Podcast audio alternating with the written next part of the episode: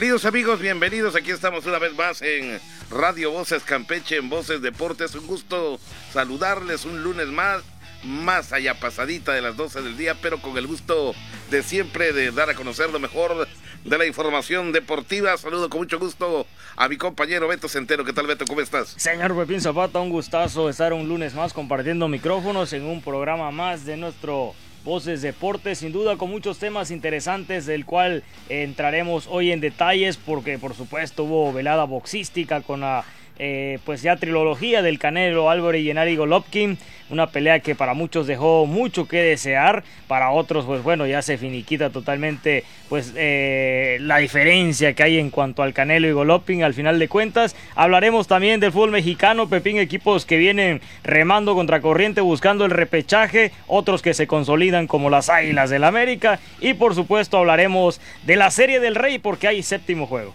Efectivamente, como usted lo puede apreciar, tenemos invitado especial, invitado especial, invitado de lujo. Tenemos al Candelario Marfil aquí con nosotros, presidente de la Liga de CTM allá en Fidel Velázquez. CTM Minas, ¿no? Eh, que eh, pues es eh, precisamente vecino de esta cancha donde se juega buen futsal. Candelario, bienvenido. Muy buenas tardes, muchísimas gracias Pepín por la invitación. Beto Centeno. Bienvenido, Candelario. Bueno, pues vamos a comenzar platicando. Eh, el día de mañana, el día de mañana, no sé si estoy bien, o próximamente vas a inaugurar ya la segunda edición de la, de la Liga CTM Minas. Así es, Pepín. Por segunda ocasión, eh, Dios nos permite iniciar este noble torneo de Liga Libre de Futsal CTM eh, Minas, frentito al Monumento CTM. Así es, vamos a entrar en detalles porque por supuesto apenas la semana, bueno, bueno, una semana, si no me equivoco, dos semanas atrás, concluyó precisamente la primera edición. Platéganos un poquito, Candelario, del tiempo que ya llevas eh, trabajando, porque sabemos muy corto, pero con grandes eh, visiones en cuanto al crecimiento del futsal también, sobre todo en una cancha que la tomaste por ahí con algunas irregularidades y donde has eh, dado una imagen que a los que nos gusta el deporte y nos apasiona tanto y sabemos que el deporte es una ventana para alejar por ahí a la sociedad y sobre todo a los jóvenes de los vicios, pues haces una labor importante al tomar esta cancha de Minas, donde sin duda eh, pues ha creado interés ya también y el incremento de nuevos equipos para esta segunda edición. Así es, Beto.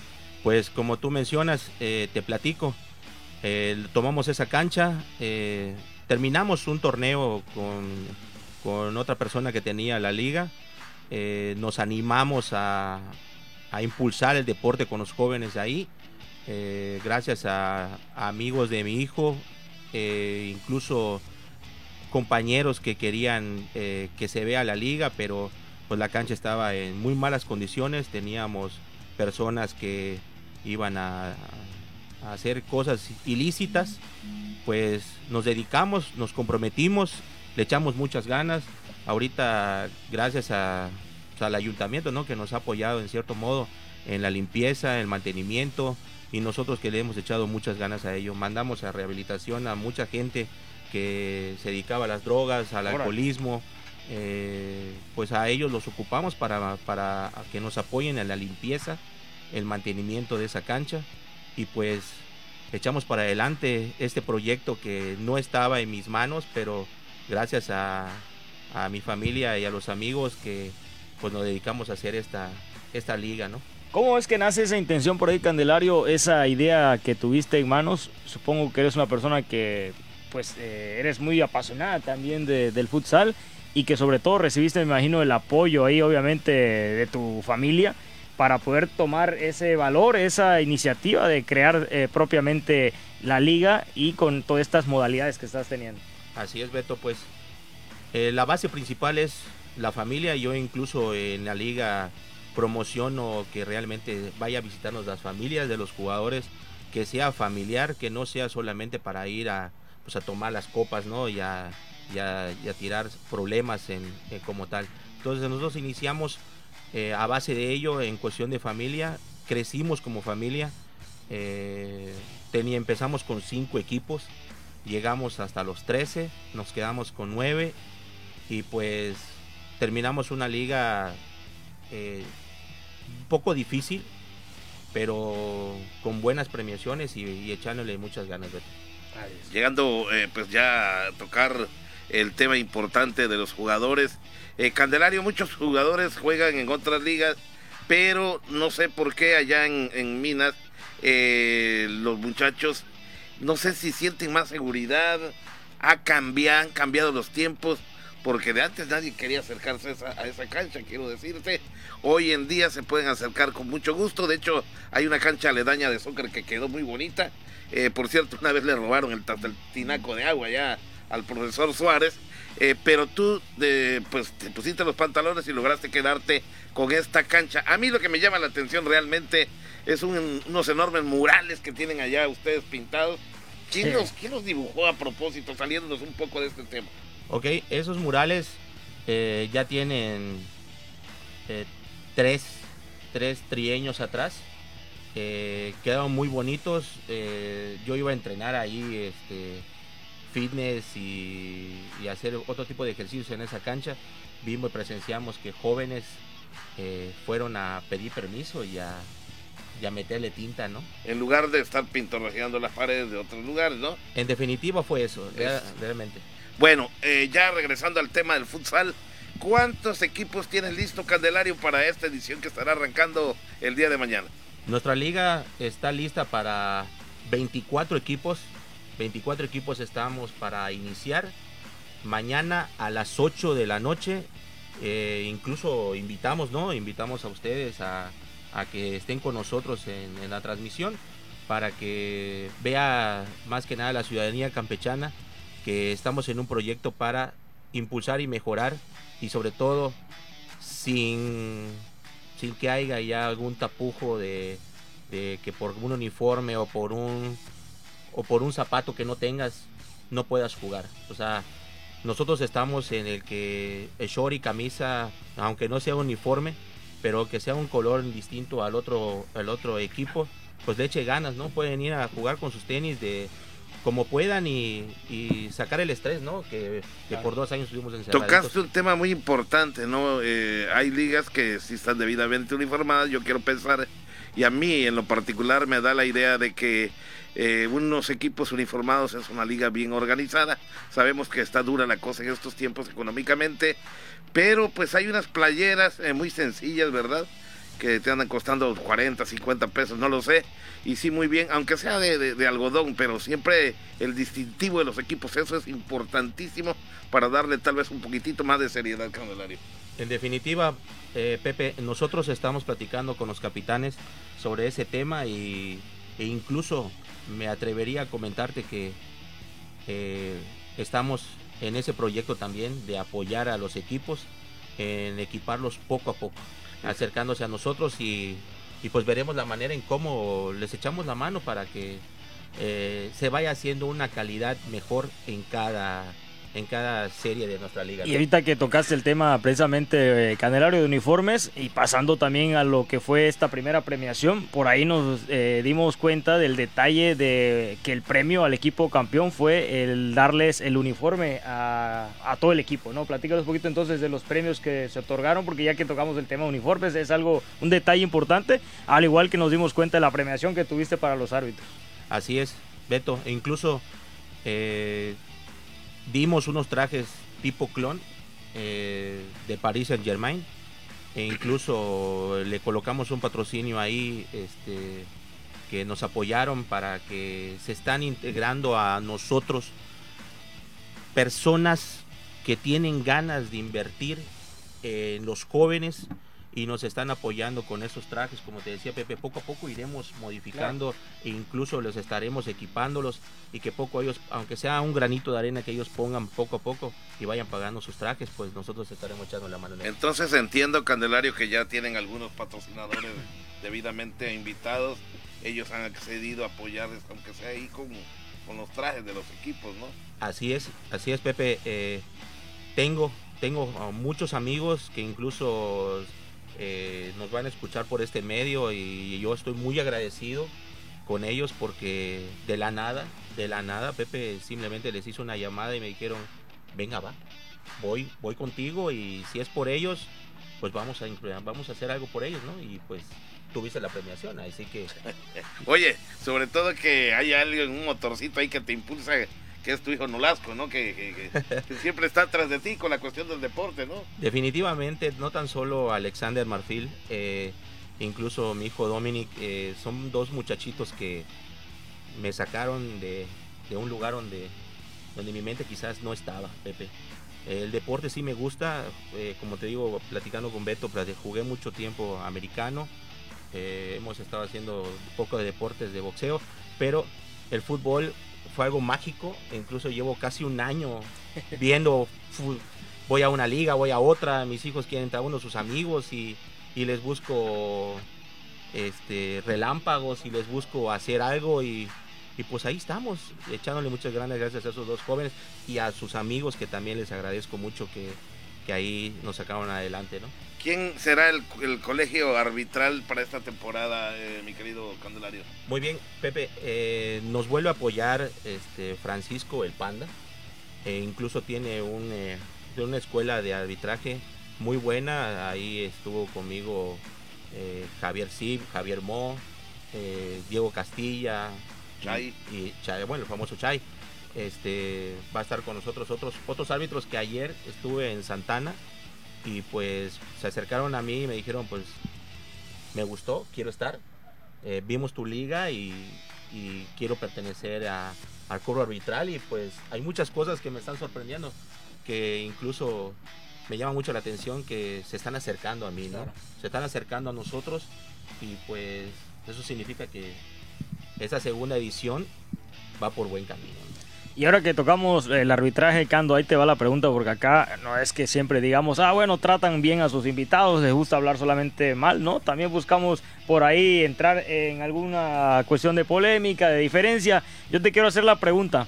Eh, manejas un equipo en tu liga eh, que propiamente, como tú nos acabas de decir, estás al respaldo de ello. Bueno, eh, ¿cómo llevar por ahí esa diferencia o cómo le haces también para el, hecho de evitar conflictos que me imagino deben de surgir al respecto con los otros equipos cuando dices, bueno, tú tienes un equipo en la liga, puede que de repente haya preferencia hacia ese lado. ¿Cómo manejas esa parte, mi querido Cando? E incluso, Beto, no tengo ninguna preferencia.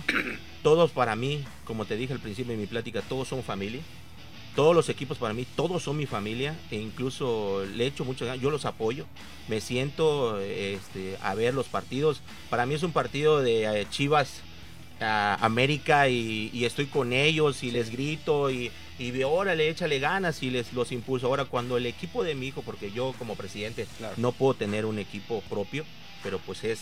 es sí, de alguna forma estás ligado a ello. Sí, sí, yo sigo las normas de futsal, como siempre, este, lo que son las leyes pero pues mi hijo allá eh, tiene su equipo con sus amigos. Es muy difícil tu pregunta, pero sí, este, no hay preferencias para nadie. Incluso el equipo de mi hijo quedó en noveno lugar. Eh, a retirarse de un equipo, pues teníamos la posibilidad de subir, ¿no? Y nosotros platicamos con los capitanes y le dijimos, no, el equipo de mi hijo realmente por el momento no se lo ganó. Ah, ok, eh, quiero, quiero entender, obviamente, lo, ¿cuántos equipos entraron entonces a la liguilla? A la liguilla entraron ocho. Ocho equipos y quedaron fuera de liguilla entonces eh, el equipo, ahora sí que digamos de, tu familia. Ah, exactamente, quedó fuera, quedó fuera, pero nosotros, como te digo, se salió uno y tuvimos la oportunidad, pero nosotros hicimos un juego del, del octavo y del décimo. Un repechaje. Un repechaje del, del, 10 y del, y del 11 y pues, pues que suba para el octavo, ¿no? Y así fue definitivamente, le ah, echamos ganas a otros que sí quieren y tienen ganas de salir adelante, ¿no? Ah, qué buena, qué buena idea. Perfecto. Eh, pues el día de mañana, ¿qué es lo que tienes pensado como, primer eh, protocolo, mi querido Candelario? ¿Hay invitados especiales? ¿Qué va a haber por allá? Pues mira, tengo invitado a, una personalidad que no puedo mencionar por aquí, por este medio. pero pues si la dama llega a escuchar por aquí, pues la gente no las está pidiendo. Porque pues desean que nuestra cancha, no tenemos el recurso, pero si el área correspondiente nos escucha, eh, deseamos que nos pinten la cancha, ¿no? Necesitamos el apoyo de ello, pero no quitamos el dedo en renglón. Yo sé que nos van a apoyar porque el respeto que nosotros mostramos hacia esa liga y a esa cancha y a los vecinos y el respeto que nosotros hemos mostrado se va a dar cuenta la autoridad que no es por hacer un mal uso de ellos o no tengo un recurso que nosotros vamos a decir, oye, manejo un recurso como en otras ligas que pueden invertir 50, 60 mil pesos para pintar una cancha. Nosotros no, nosotros de lo que tenemos, invertimos. Y de lo que no tenemos, pues lo tenemos que invertir nosotros para que nosotros podamos salir de ello. Cando, entonces yo te preguntaría, ¿qué gana eh, la persona que se encarga de organizar un torneo? Porque hablando obviamente también del hecho que como inviertes no solo cuestión económica, sino tiempo, ¿Tú qué me dirías que qué sería lo que ganas tú entonces eh, como organizador, como prácticamente el quien preside la liga? Gané el estar aquí contigo. Eso es lo que ganas. Ganas el, que te conozcan, ganan de que hoy me invitaste a tu programa, en el que muchos equipos no conoces, el respeto y económicamente no lo ves como negocio porque realmente no es un negocio. Eh, tienes que invertir en poner una malla perimetral porque las balones se van hacia los vecinos. No quiero tener problemas con ellos. lo poco que te queda tienes que invertir. Entonces, si me hablas de que me puedo comprar otra camioneta, hermano, no puedo. no sale de, no, sale. de dirigir una liga. No, sale, hermano, no sale. Oye, eh, Candelario, eh, noté en esta primera edición que nos invitaron algunas veces a transmitir los partidos eh, con qué balón se va a jugar. Vimos que todavía ustedes utilizaban el balón de Coquito, pero no sé si se van a, pues ahora que ahora sí poner a la par con las medidas de la FIFA, ¿no? Del fútbol, futsal, eh, que ahora eh, es el famoso balón de bote muerto, ¿no? El balón de bote muerto ya adquirimos dos más. Los equipos se tienen que acoplar a él. Sí, es cierto, nosotros empezamos con con el balón Molten, ¿no? De, número 3. 3, Pero también se, se invirtió mucho en 12 balones en que se perdían con los vecinos y no te los quieren devolver. Pero pues ya tenemos los balones de, bote muerto, Pepín. Perfecto. Eso me da gusto de que ustedes pues no se rezaguen, estén a la par con otras ligas que ya lo utilizan desde hace un tiempo y seguramente será exitoso pues este cambio, ¿verdad? Que seguramente puede ser que sea drástico para quienes no han jugado ninguna vez, pero como te repito, varios eh, jugadores de los diferentes equipos pues, militan en otras ligas, o sea que ya lo conocen. Sí, claro, ya conocen el, balón más que nada. Incluso me lo piden, me piden que, así sea, pero en otras ligas, Pepín, les, les piden que lleven un balón. Ah, ya. Nosotros no. Nosotros ponemos, nosotros ponemos el balón. Nosotros ponemos el balón. Claro, si el, si el equipo lleva su balón, pues le damos prioridad también de que, de que ellos se sientan cómodos hablando con el otro equipo. Si se sienten cómodos con el que llevan, pues adelante, pero mayormente en toda la liga nosotros pusimos los balones. Eso es muy interesante de lo que me estás platicando. Pues mira, Candelario, te deseo lo mejor para esta edición número 2 que estará arrancando el día de mañana. ¿Sabes los nombres de los equipos o todavía van al sorteo, Candelario? No, ya están listos los equipos, Pepín. Ya tengo los equipos que van a arrancar, ¿no? La arrancar. Jornada. tres juegos, ¿no? Eh, ahorita, para empezar, a las 8 de la noche empiezan los equipos que están ingresando, ¿no? Para darles el plus. Va Innovar, Innovar 2.0 contra Real Alcohólicos. Viene después Revolution con Deportivo Kings. Y luego viene, pues aquí es lo que le decía yo a, a, Beto, sin querer. Está entrando un equipo que es el Deportivo Morelos. Y no teníamos conocimiento mucho sobre él. Y pues ahorita ya nos van platicando que pues que viene de campeón de allá en, un equipo fuerte y pues se va a dar sin querer contra el campeón de nosotros contra Spartan de Tadeo Quicano y pues venga sin querer. Mañana habrá platillo. Mañana mañana va a haber Buen este, partido sorpresa, ¿no? y pues qué más para que los que gusten ir a, a, visitarnos y, y si quieren entrarle tengo un cupo disponible uno uno. Tengo un cupo disponible. Para un equipo. Para un equipo. Y pues están invitados. Definitivamente, Beto. Claro, no, y, gracias por, por la invitación que, nos has hecho. Eh, sin duda, eh, felicitarte, como dijo el señor Zapata, porque eh, siempre lo decimos, muy pocos se animan a tener que aventarse pues la tarea titánica de calentarse la cabeza, porque sé que tienes tus labores como, como obviamente también en cuanto a tu trabajo formal, pero de que esta pasión te ha llevado también a pues incluso desgastarse por ahí y pues estar administrando una liga que no es nada fácil definitivo. Bueno, por último, eh, veo que pasa mucho la policía por allá. No hay ningún problema porque vayan las familias a ver los juegos. Hay un parquecito aledaño infantil ahí, que a mí me da mucho gusto de que está la cancha y también como otras canchas hay un parquecito ahí por si van los chavitos mientras están los papás viendo el juego. Eh, yo creo que sí hay bastante seguridad ahí. Sí tenemos un apoyo por la Secretaría de Seguridad Pública. Eh, metimos oficios, nos nos invertimos también en el tema de seguridad, Pepín. Bajo lo que te platicaba al principio de la plática, evitamos el, tema de los delincuentes y los alcohólicos que iban allá. Tenemos apoyo de la policía y más que nada la familia puede estar y disfrutar de ese momento. E incluso esas familias llevan sus pequeñas ventitas ahí a vender que si el charrito, que si el refresquito, ¿no? Los camarones de tierra. Los, camarones empanizados con jamón y queso, ¿no? Y pues el chiste es de que la familia vaya y disfrute de ver a sus esposos, hijos, primos, sobrinos ir a ver un partido de fútbol. Perfecto, me da mucho gusto. Candelario, gracias. Muchísimas gracias, Pepín. Muchísimas gracias, Beto. Y pues los esperamos mañana, ¿no? Claro que sí. Bien, vamos a nuestra primera pausa y estamos de vuelta en Voces Deportes. No le cambie. En Voces Deportes, un gusto continuar con usted y ustedes con nosotros. Beto, pues vamos a platicarles acerca del Ibacán. Continuó la Liga Estatal Campechana de Básquetbol y este fin de semana, específicamente este sábado que pasó, por ahí se llevó a cabo el segundo juego, ya que la semana anterior, eh, pues el equipo de Escárcega, los chicleros de Escárcega dieron el primer paso. La tónica es a ganar tres partidos, eh, dos partidos de tres que se disputan.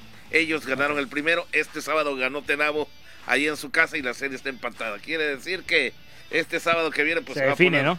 Se define allá en Escárcega. Sí, 66 a 52. Por supuesto, el partido se transmitió por Multideportes Pepín Zapata allá en Tenabo, donde yo igual me quedé con la idea, fíjate, Pepín, de que eh, pues eh, el resultado de este juego en comparación con el anterior, cómo iba a estar la jugada, porque o sea, supuse a ganar cuántos, ¿no? No, no pensaba que iba a ser ida y vuelta, ida, y, vuelta, vuelta. Pero entonces al haber empate, pues ahora sí, un tercer juego definitivo que va a ser en casa de... Los chicleros de Escárcega. Ah, ok. Ni hablar.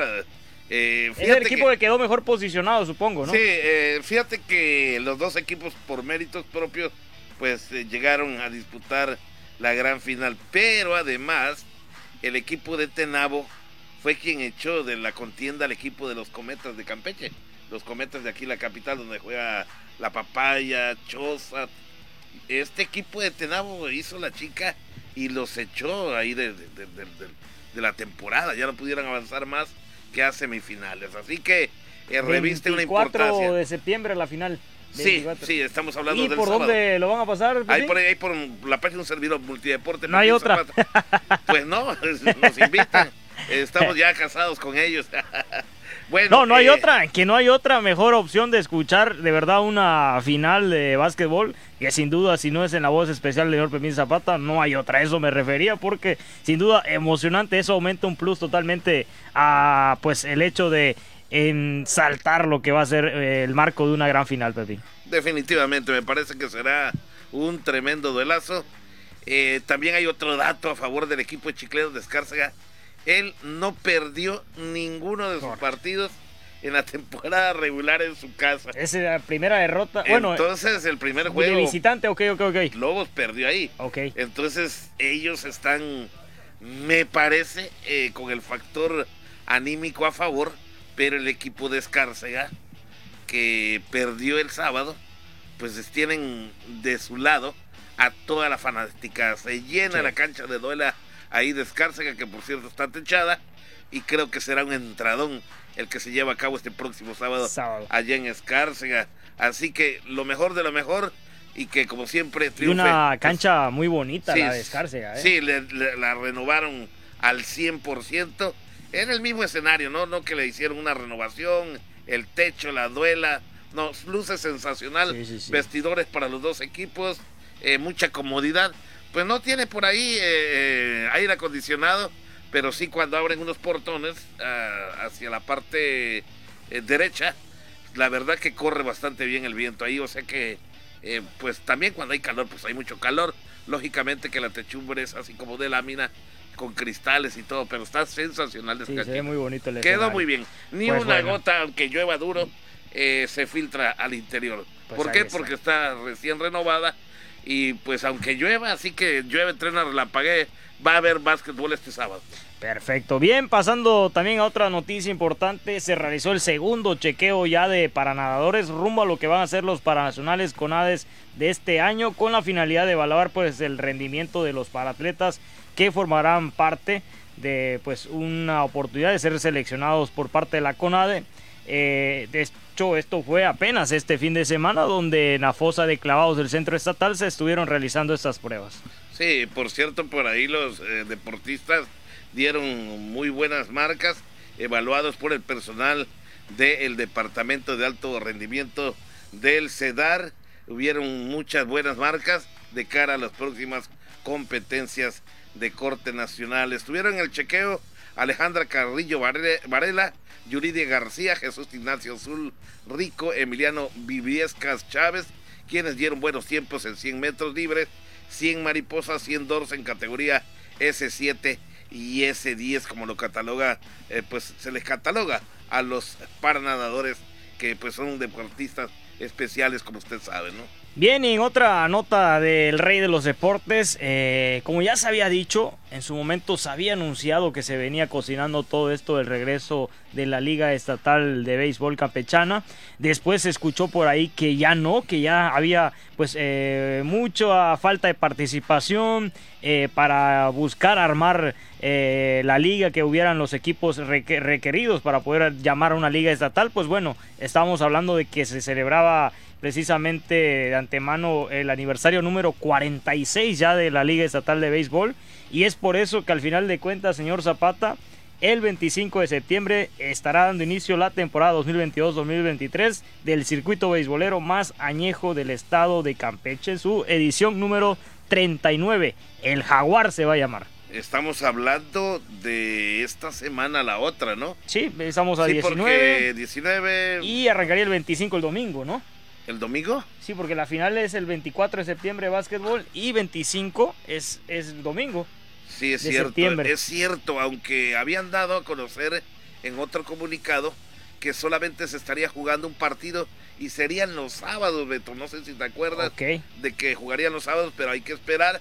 Bueno, por lo tanto, ya marcaron la fecha, 25 de septiembre, es domingo, ni hablar. Se estarán dando inicio a la temporada 2022-2023 de este que es el circuito más añejo que existe en nuestro estado de Campeche y ya será la edición número 39 denominada El Jaguar. Así le informó el nuevo presidente de la liga, Leonel Brito Colorado. Ah, por cierto, a nuestro amigo el Chasis, a ver si lo traemos un ratito de estos acá o, a TRC para platicar con él porque eh, siempre le hemos llamado por teléfono pero nunca contesta el chasis. Vamos a ver si a través de los muchachos, los voceros, de la liga, que es Edwin Mendoza y también Carlos Carvajal Medina, nos apoyan en ese sentido para ver. Carlos como vocero, creo, de ahí de la liga. Sí, para ver si lo traemos.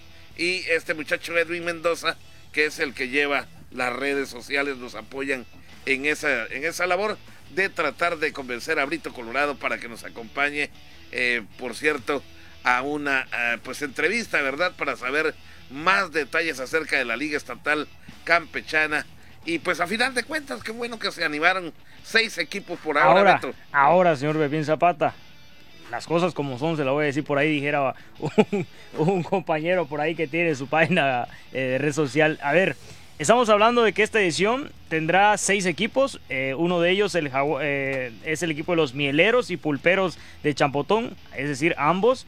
Está la escuadra de Gran Tijera de Tenabo Cardenales de Becal y dos equipos académicos que son del BTEP, es decir, la Escuela de Béisbol del Estado, el cual está pues bajo la dirección del inmortal, el del béisbol mexicano, Miguel Solís, quien brilló ahí con los zaraperos del Saltillo.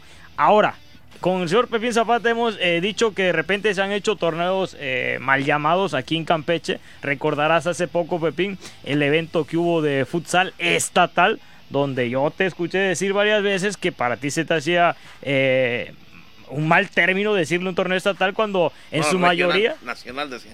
Nacional, perdón, sí, nacional, cuando en, sí decían que eh, era un equipo que en su mayoría eran equipos de aquí de Campeche, otros más de, Yucatán y como que dos, tres de allá del centro y uno más del norte del país. Y decíamos, bueno, ah, ok, trajeron una liga de renombre de futsal nacional pero ¿cuántos equipos nacionales? Vinieron 12 eh, equipos, eh, Beto, de los cuales y la mitad entre Campeche y Mérida era un torneo regional podríamos seis equipos. Tabasco entonces ¿por qué le llamaron torneo nacional? ahora entonces no tuvieron quórum vaya yo te pregunto o sea para mí se me hace buena la idea de que se hayan animado a hacerla sí o sí pero qué poca no sé, eso hablando también de, los municipios de Campeche, que no le entraron a la idea de entrar a la liga. No quiero culpar únicamente a las autoridades, a los que armaron toda esta liga, pero se me hace de verdad muy vergonzoso, muy penoso llamar a una liga eh, estatal cuando solamente tiene seis equipos, dos de Champotón y dos de una escuela de, chicos de, de béisbol. Entonces, yo quiero tu punto de opinión certero porque para mí se me hace una grosería. No sé qué piensas. Bueno, eh, lo que pasa que hay que entender los tiempos, ¿no? Yo creo que no todos los municipios eh, quieren entrar por la cuestión económica. Fíjate que yo creo que le tiraron más al gasto de traslado, y que es lo que siempre este, pues, eh, merma, ¿verdad?, la economía de los equipos, porque el traer, volver a llevar las comidas, eh, mínimo un almuerzo, ¿no? Para los peloteros. Y pues hay que reconocerlo. Ya en esta liga, pues desafortunadamente lo voy a decir, se paga Beto. Eh, sí, es caro, es caro. Con los viajes, sí. Para tener un equipo competitivo, Y Carlos lo primero que me va a decir, ¿cuánto me vas a pagar, Pepín? Bueno, si eres pitcher, yo te voy a pagar dos mil pesos por juego cada semana, ¿no? Ah, correcto. Y ahí te va yendo de poco a poco cuando vienes a ver. Es un gasto como de 20 mil o 30 mil pesos semanales. Entonces yo creo que los equipos sí le cuesta trabajo. A pesar de que tengan patrocinadores importantes, yo creo que sí les merma bastante. Y quiero pensar que es el motivo principal por lo que muchos equipos no le entraron. Se extraña a los cafés de Calquiní. Se extraña al equipo de los ediles de el nombre propiamente, porque yo desde ahí parto de que, ah, caray, o sea, cero equipo del Carmen, cuando estamos hablando de un municipio que en cuanto a recursos es lo suficiente. Eso sí me sorprende. y digo, Champotón, bueno, Champotón, y veo, y me voy desde el nombre, ¿no? Hablando también del tema político eh, ligeramente. El tema político en Champotón tiene mucho que ver para que hayan entrado 102 equipos. Estamos hablando que el, el nombre precisamente es el Jaguar y digo, bueno, considero esa parte, pero me llama la atención el Carmen, eh, Candelaria, o sea, digo, Escárcega. Es imposible que no, no haya recursos. o simplemente no quisieron. ¿Por qué será? O sea, ahí. Yo creo que ahí sí, en los ayuntamientos está complicada la situación. Por ejemplo, quiero pensar que para mí me encantaría ver, por ejemplo, a nuestro municipio Beto Palizada jugar aquí. Que es el más lejano, el, más, el que más gastos queda que hacer. Y es gasto. Yo esa parte sí la considero, ¿no? Para los equipos, pero hay otras que no. Por ejemplo, Escárcega, yo creo que sí tiene modo de poder meter a las águilas de Escárcega que ha sido. Seiba Playa, caramba, que ha, metido. Los rojos de Seiba Playa. Y, Villamadero, o sea, los. caray, que. Los caballones. Algo, algo, algo, sucedió para que no se diera esa participación. No, y de este otro lado. Eh, los Chenes, caramba, tienen este, equipos. o sea, es imposible pensar que solo seis equipos. Sí. O sea, es, es triste de verdad. Fíjate, son seis. Vamos a comenzar. Eh, Triángulo Rojo de Seiba Playa no entra, ¿verdad? No entró ni Serían siete por ejemplo, los Aiberos de Sabancuy, que también han estado en la liga, ya son siete. Eh, los cafés de Calquiní, ya son ocho. los ediles de Sechacán, ya son nueve. Los atléticos de Sidbalché, ya son diez. Y de este otro lado me estaría faltando pues los equipos de Ciudad del Carmen, los camaroneros del Carmen, los dorados de Ciudad del Carmen. Y cuando vienes a ver ya son como 12 o 14 equipos que a mí sí me da tristeza y discúlpeme si me escuchan allí en el Carmen, pero es la realidad. Y te hablo del gobierno, del gobierno que tiene Ciudad del Carmen, que tiene que ver con los colores lindas. Claro, y ellos, ellos ya armaron, ellos ya armaron su liga carmelita. De hecho, me parece que la acaban de inaugurar hace una o dos semanas ya lo extraño esto. Ya lo voy a investigar por ahí con Emilio Martínez de Ciudad del Carmen, pero sí prefirieron ellos entrarle ahí a, su, a hacer la propia liga carmelita. De hecho, la juegan con equipos de Atasta. Es triste, Pepín, porque cada vez hablamos de que se está perdiendo el béisbol, es la realidad. Obviamente el trabajo que se está haciendo con esta escuela como el BTEP, que en este caso qué bueno que metió dos equipos, obviamente es la segunda generación igual de chicos que va a tener eh, integración a lo que es esta formación de béisbol. Eh, eh, por ahí está bien, ok, comparto qué bueno, pero sin duda si nos quejamos del hecho de que mm, hoy en día está abarcando más campo ya el fútbol, por ejemplo, pues ahí está la prueba. Ahí está la prueba del hecho de que no haya municipios interesados en tener un equipo de béisbol. Eso va a hacer que a la postre pues y así como nos quejamos de que no hay, nadie llega a ver en Nelson Barrera, a la postre se deje de practicar el béisbol en algunos municipios. ¿eh? Sí, es definitivo, eso me queda clarísimo, estoy completamente de acuerdo contigo, efectivamente se ha olvidado en algunos municipios de darle pues a la gente lo que más le gusta, ¿no? Los fines de semana, eh, extrañan seguramente el, hecho de ir a un estadio, disfrutar el béisbol, echarse por ahí una bebida favorita del público y platicar con los amigos más que nada porque fíjate que últimamente, ahora platicando con gente ahí de Tenabo, les digo, oiga, ¿y ustedes en qué gastan su dinero? No hay cine, no hay plaza aquí, no hay nada. Y la mayoría en esos rumbos son maestros, ¿no? Los maestros ganan bien. Entonces digo, yo, pues creo que ahorran demasiado y tienen varo, ¿no? Pero bueno, esa es otra cosa. Eh, creo que le han echado eh, la carga, pienso yo, al ayuntamiento, que ellos son los que liberen la lana y no debiera ser así porque si se buscan otros métodos como la mercadotecnia que tenga, por ejemplo, Tenabo llega a tener, por ejemplo, yo creo que si hay más de 10 negocios en Tenabo. Estoy diciendo poquitos. A hablar con la iniciativa privada, oye, eh, pues te cambio esto por esto, ¿no? Dame lana para amortiguar el gasto de cada semana, patrocíname y yo en su momento también te voy a dar o te voy a disminuir un impuesto, no lo sé algo debiera hacer por ahí los ayuntamientos para poder amortiguar este gasto, que quiero pensar, eh, sinceramente, sin ningún malentendido, de que es la cuestión económica lo que ha frenado que haya más equipos. Sí, pues ahí está y pues simplemente ya luego no nos quejemos, luego no echemos la culpa nada más a los escalantes, a los hurtados por ahí en cuanto a por qué los piratas de repente están como están. Ahí está el ejemplo de Yucatán, que hay miles de, ligas infantiles, eh, miles de unidades deportivas para la práctica del béisbol. Ahí está la diferencia, por eso los Leones estarán jugándose eh, pues obviamente la final de la Serie del Rey en el último partido ante el equipo de Sultanes. Así que bueno, Pepín, vamos a ir a un corte y regresamos ya para hablar también de lo que fue una jornada más de la TDP y por supuesto a ver si tenemos tiempo de tocar el tema de la Liga MX y la pelea del Canelo y nos falta también por ahí hablar obviamente del séptimo juego de la Serie del Rey. Así es. Bien, estamos de vuelta aquí en Voces Deportes. Bueno, pues los Leones de Yucatán, hoy o nunca. El día de hoy se va a celebrar eh, pues este partido allá en Monterrey, donde el, pues el día de ayer los Leones de Yucatán ganaron el juego 6 de la mano de este muchacho que se llama Cristian Adames, remolcó las tres primeras carreras y fue pues el héroe del partido Beto. Sí, 6 a 2 en un partido que era matar o morir para el equipo de Leones va a ser por cuarta vez ya consecutiva, me parece, eh, de esos últimos cinco certámenes de la Liga Mexicana de Béisbol, donde todo se va a definir en el último juego, en el séptimo, el fatídico, porque sin duda eh, parece guion siempre de telenovela todo esto cuando hablamos de la definición de la serie del Rey pero sucedió una vez más en un eh, terreno donde pues eh, se veía la oportunidad para coronarse los sultanes. Vino el equipo desde el arranque, como bien lo dices, con esos batazos de Adame. Eh, por ahí la gran actuación, por supuesto, de Nelky García, Alexandro Tobalín en el montículo. Y bueno, se, queda, se queda con el triunfo el equipo de los Leones. Sí, de la mano de este que es Hunter Cervenka, quien se apuntó el triunfo. Vino también como relevista Manuel Chávez.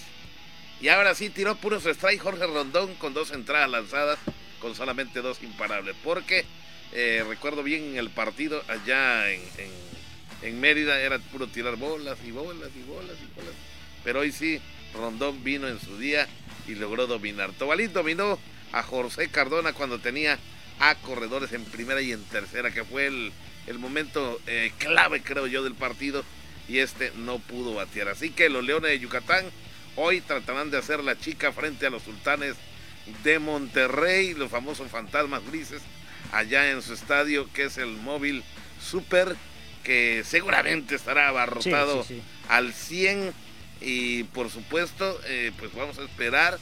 Eh, recordemos el mal sabor de boca que todavía nos hace recordar, ¿no? La temporada anterior, cuando llevaban todas las de ganar y el equipo de los toros de Tijuana terminaron y les ganaron, ¿verdad? Sí, así que pues obviamente tienen la opción de desquitarse ahora ante los sultanes. El juego decretado a las 19.30 horas, ya se anunciaron por ahí a los lanzadores de ambos equipos. Henderson Álvarez estará por el equipo de los Melenudos y Joander Méndez por los sultanes de Monterrey.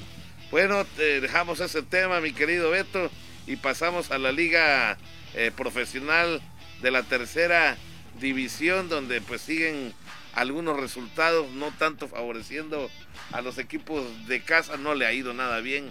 A los Corsarios parece que no levantan por allá y pues en esta ocasión solamente eh, pudieron alcanzar un punto, mi querido Beto. Sí, efectivamente, empatan a cero es que yo veía el 3 a 1 y ya me estaba yo confundiendo. No, no efectivamente tienes la razón. El partido quedó 0-0 y eh, en tanda de penales eh, ganó el equipo de Venados 3 a 1, es decir, se queda con dos puntos y los Corsarios apenas suman una, la segunda unidad apenas en, el arranque ya, pero ojo, ya estamos en la jornada eh, número 5. Aunque Pepín, recordemos que el comienzo anterior del equipo de Corsarios tampoco fue bueno, ¿eh? recordarás la racha que tuvo de partidos sin ganar el equipo de Corsarios donde por acá decíamos que caray, el, estaba quedando corto el trabajo del entrenador. Pero aparte, ¿ya viste el calendario? Sí, sí, sí, sí, sí. Son juegos de, visita. Sí, de visita.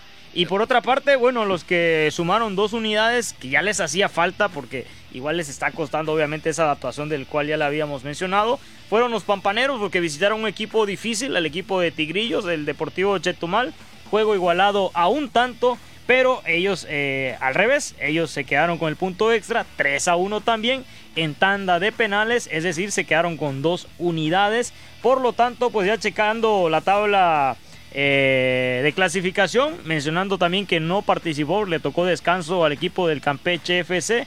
Los Pioneros Junior marchan como líder con 12 unidades. Con las mismas le sigue el Interplaya. Tercer lugar está el Mons Calpe de Yucatán con 10 unidades. Los Felinos de la 48 que se impusieron a Venados 2 a 0 están con 10 puntos en el tercer sitio. Eh, perdón, en cuarto sitio, 9 eh, puntos Felinos. Deportiva Venados, 9 unidades. Sexto lugar está el Campeche FC que no jugó, se quedó en 8 puntos. El Progreso 7 unidades. Deportivo Chetumal 6.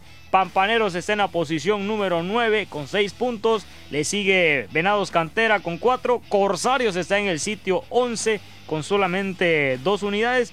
Y ya en el fondo Zaraguatos de Palenque también con 2. Y los Mayas de Unugma.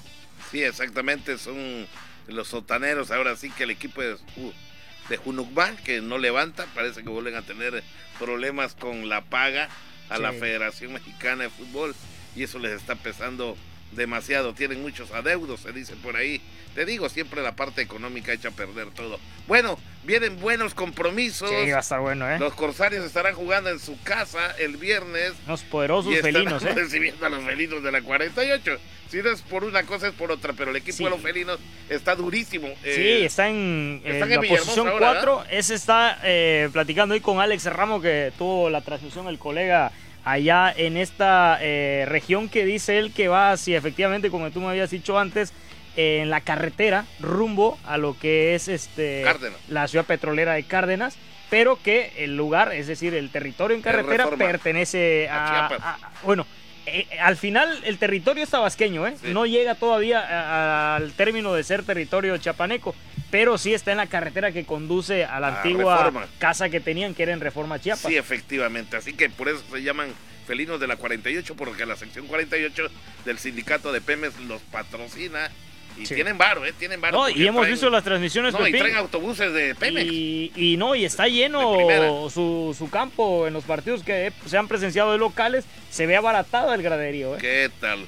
Bueno, ese será un extraordinario partido para los Corsarios. Sí, Vamos a ver urgencia de ganar. Tienen dos puntos. A los Corsarios. no han ganado, sexta jornada, ya empieza a hacer hambre. Este otro va a estar muy bueno. El equipo de los pioneros eh, estará recibiendo al Campeche FC que también se va a la gira. Los pampaneros en su casa estarán recibiendo a Va a estar buenísimo porque Pioneros es el líder, 12 puntos. Va imbatido el equipo quintanarroense y va a estar recibiendo al equipo del Campeche. Así que vaya tarea difícil para el Campeche FC. Esperemos que le haya servido, Pepín, el hecho de descansar esta jornada para estar con todas las armas preparado para ese partido. Sí, el Monscalpe estará recibiendo al Club Deportivo Zaraguatos de Palenque, también allá los yucatecos. El Interplaya del Carmen estará recibiendo al Deportivo Chetumal, los Tigrillos que también están durísimos. y por último, la y Pampaneros, ni decirlo, va a recibir al campeón del torneo anterior, Deportivo Venados, que en este partido, precisamente donde se quedaron con el punto extra ante Corsarios, me tocó ver, Pepín, que tenía de su camada de los que fueron campeones alrededor de cuatro jugadores más o menos, empezando por su portero, recordarás a este Lothar López un portero que ya incluso está inscrito como el tercer guardameta de la Liga Premier del equipo. Eh, lo bajaron para este partido, tiene a su capitán Exxon Sánchez, un defensa central extraordinario, y tenía adelante, me parece, por ahí al famoso tanque que le llaman, eh, como centro delantero, y un mediocampista que es apellido González o Flores, algo más o menos así. ¿Y el paliseño dónde acabó? Eh, ¿Cuál? ¿Solís? No, no, no, no, este, Johan Martínez. Johan Martínez, pero eso estaba en cantera, ¿no? Estaba en cantera no, Venado. Deportiva Venado, ¿no? Mm, Me parece que ya sube a la, Porque no, no, no está en la lista de, de, ah, este equipo. En ese equipo no habían está. Dicho que a menos que sea en cantera, no sé si sea en cantera, ¿eh? No, está en Premier, en la Liga Premier. No, ahí sí no tengo el dato bueno, exacto. Pues, pues lo mejor de la suerte para el paisano. Eh, sus padres son de origen, eh, pues, eh, paliseño, ¿verdad? De Johan Martínez, ¿no? Lucas Martínez, te sonará el nombre, don Lucas Martínez ahí de la ribera de, Alamilla. Sí, sí, por allá más o menos. Por allá más o menos. Bueno, mejor, la mejor de la suerte. Y por último, este partidito creo que sí lo tiene fácil el equipo de los Venados Cantera porque los visita el sotanero Unugma, hombre, que no ha podido sumar puntos. Ahí está, pues esa va a ser la jornada número 6. Nos quedan tres minutitos. Hablar rapidito, Pepín, del clásico. ¿Fue o no fue gol para usted y para los americanistas? Por supuesto que no fue pero muchos pensamos lo contrario. Bueno, pues ahí dicen que hubiera costado un varo tener esta cámara eso sí. que le llaman el ojo del halcón. Ya están pensando a ver si las compran nuestros hermanos allá de Televisa, a ver si ha de costar un dineral eso de ojo de halcón, ¿verdad? Pues es que una jugada así te puede dejar fuera de entrar a liguilla, por ejemplo, ahora en el caso de Chivas, o sea, sí es un gasto, me imagino, para la liga tener ese recurso de la tecnología, pero, por ejemplo, un empresario que invierte tanto en un equipo de fútbol y que por un gol de este tipo que pudo ser o no pudo ser quedes eliminado, pues dirás, bueno, me, vamos a invertirle a esto. O sea, si se gasta en el bar que no se, no se utiliza para eh, lo que debe ser, pues que se gaste por lo menos en otro factor de tecnología que podía, pues yo creo, sacarnos de la duda como en esta jugada. Claro, de esa sucede una vez cada, cada cinco años una jugada donde vas a requerir esa tecnología, pero, pero cada vez puede ser más constante la utilizarla. Así que pues no está descabellado. Pero obviamente, Pepín, eso hablando de otras ligas, muy pocas lo tienen. ¿eh? Te diría yo en Europa que he visto como en tres de ellas eh, y obviamente en la máxima competencia como la Champions, que sí la tienen, del resto es difícil. Sí, está complicado. Bueno, dice, según la regla, apelaron a la regla que si no pasa completamente el balón, la raya no es gol. Pues Así que por ahí les han dado unas imágenes donde sí se ve que casi, casi no al 100 pasó el balón, pero sí por un, hay un 60, 70 si usted quiere, pero si se ve ahí como que está, eh, ¿cómo te diré? No es clara la toma, ¿me entiendes? Claro. Hubiera tenido que ser con este llamado ojo de halcón. Oye, y los que sí volvieron a ganar fueron los Cruz Azulinos. Pues le pegaron a unos Pumas, sí, ¿eh? como normalmente nos tiene acostumbrado Cruz Azul con Pumas, cómo sufre Cruz Azul. Tenía el partido 2-0 en la primera parte, pero si algo sabe hacer Cruz Azul es echar a perder los partidos cuando lleva la ventaja y con Pumas aún más. Se inspiran, hasta parece que están hechos para eso porque a punto estuvo, si no es que le anula un gol por fuera de lugar y por supuesto al héroe del partido que fue Jesús Corona, la máquina no hubiese logrado quedarse con las tres unidades, sumó tres puntos Pepín que lo tiene en la pelea totalmente por eh, lo que es el repechaje, hoy en día se encuentra en el lugar número 9, pero tiene 21 unidades, es decir que empatando su último juego le alcanzaría para amarrar por lo menos el repechaje, eso sí, cierra ante las Chivas en una última jornada factírica. Y bueno, hablando de cómo quedó la tabla, América líder 36, le siguen Rayados con 34, en tercero Pachuca con 31, Santos Laguna 30 unidades, Tigres, que ya son los equipos que están peleando obviamente el boleto directo, que es Tigres, que está en quinto, tiene 27, Toluca 24, Chivas 22, León 21 unidades y Cruz Azul 21. De ahí hasta los últimos que estarían pues con la oportunidad de clasificarse, se encuentra el Puebla, San Luis, Necaxa, Juárez y Mazatlán. Los Pumas hoy tienen 14 puntos, pero no están muertos porque juegan eh, todavía entre semana. Los Pumas eh, por ahí un partido pendiente donde van a visitar al Puebla en un juego de la jornada 7 que quedó eh, pendiente. Igual lo mismo pasa con el Mazatlán y Necaxa. Necaxa está peleando la posibilidad. Necaxa que dio buen partido también esta jornada. Necaxa va a enfrentarse a el Mazatlán, lo va a recibir. Así que bueno, no podemos decir que el Cruz Azul ya aseguró con esta victoria el pase, pero está la gran posibilidad por ahí en ese juego, obviamente ante las Chivas, que sin duda va a ser un partidazo, me imagino. Y ya cerramos, Pepín, porque ya se nos acaba la hora, simplemente con el tema del Canelo. Eh, yo sé que no es tu ídolo, que nunca te ha simpatizado, pero en esta tercera y última contienda ante Golovkin, ¿qué, ¿qué dirías del Canelo ahora? No me gustó, no me gustó. Sigue siendo un fraude para mí. Se ha aburrido. Eh, la misma tónica de la primera confrontación.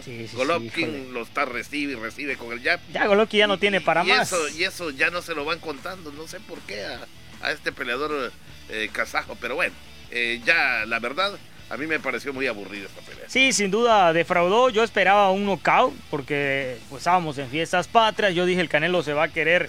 Después de la entrada que fue espectacular, eh, donde estuvo precisamente el potrillo Alejandro Fernández cantando y todo, eh, sentimos el orgullo mexicano de decir, bueno, para callar bocas que nos regale una noche con un knockout el Canelo. Ante un peleador de 40 años era lo mínimo que se esperaba pero desgraciadamente la pelea fue un fiasco, malísima. Yo de repente defiendo al Canelo diciendo que ok, es bueno, pero eh, sí nos esperábamos más. De verdad que ante el rival se esperaba ya más para dejar en claro su superioridad.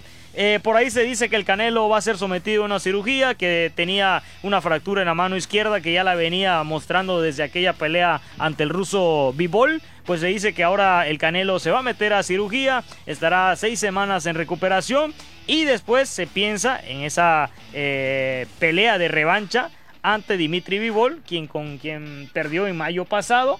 Entonces, pues bueno, la revancha ahí está, dice el Canelo, pero necesita esperar que pues el ganador, porque Golovkin, eh, perdón, este, este Vivol pelea ante el mexicano, el zurdo Ramírez, entonces va a esperar el resultado. Si pierde el, el ruso, pues por ahí a lo mejor se fracturaría la pelea, porque él no quiere pelear, como ya lo he dicho antes, con mexicanos. Entonces depende de ese resultado, aunque yo creo que va a ganar Dimitri Vivol. El zurdo Ramírez es buen boxeador, pero ante lo que vimos del ruso se vería muy difícil que le ganen, sinceramente. Bueno, pues un mexicano ya retó al Canelo a propósito de este resultado. Pero no va a pelear, él dice que no quiere enfrentar a mexicanos, ¿eh? No, y aparte dice que no tiene rango, no tiene ranking, ¿me entiendes? No está a su altura el Canelo. Nunca quiere pelear con los mexicanos, no lo sé por qué. Pero bueno. No le gusta, él dice que no le gusta simplemente porque no, no, no siente eh, las ganas, la necesidad de, enfrentarse a un compatriota, pero bueno. Bueno, menos a Juan Manuel Márquez, que si regresa del retiro, le da una tunda terrible al Canelo, ¿eh? Pero bueno, de esta manera finalizamos ya nuestro programa correspondiente al día de hoy. Gracias de verdad por el favor de su atención. Gracias a mi compañero Beto Centena, como siempre, puesto ahí con las, pilas, las pilas al 100. Gracias, que la pase usted de lo mejor. Gracias a mis compañeros Jairo Zip, también allá a Luis Guerrero, también a Andrei Hernández y también a nuestra nueva compañera, que es precisamente Alejandra, a quien agradecemos con la dirección general del licenciado Juan Ventura Barán Avilés, titular de Radio Voces Campeche. Esto fue Voces Deportes, pásela bien.